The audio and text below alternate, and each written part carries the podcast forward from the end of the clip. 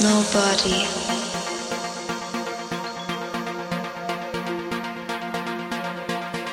The only person you have to trust is you.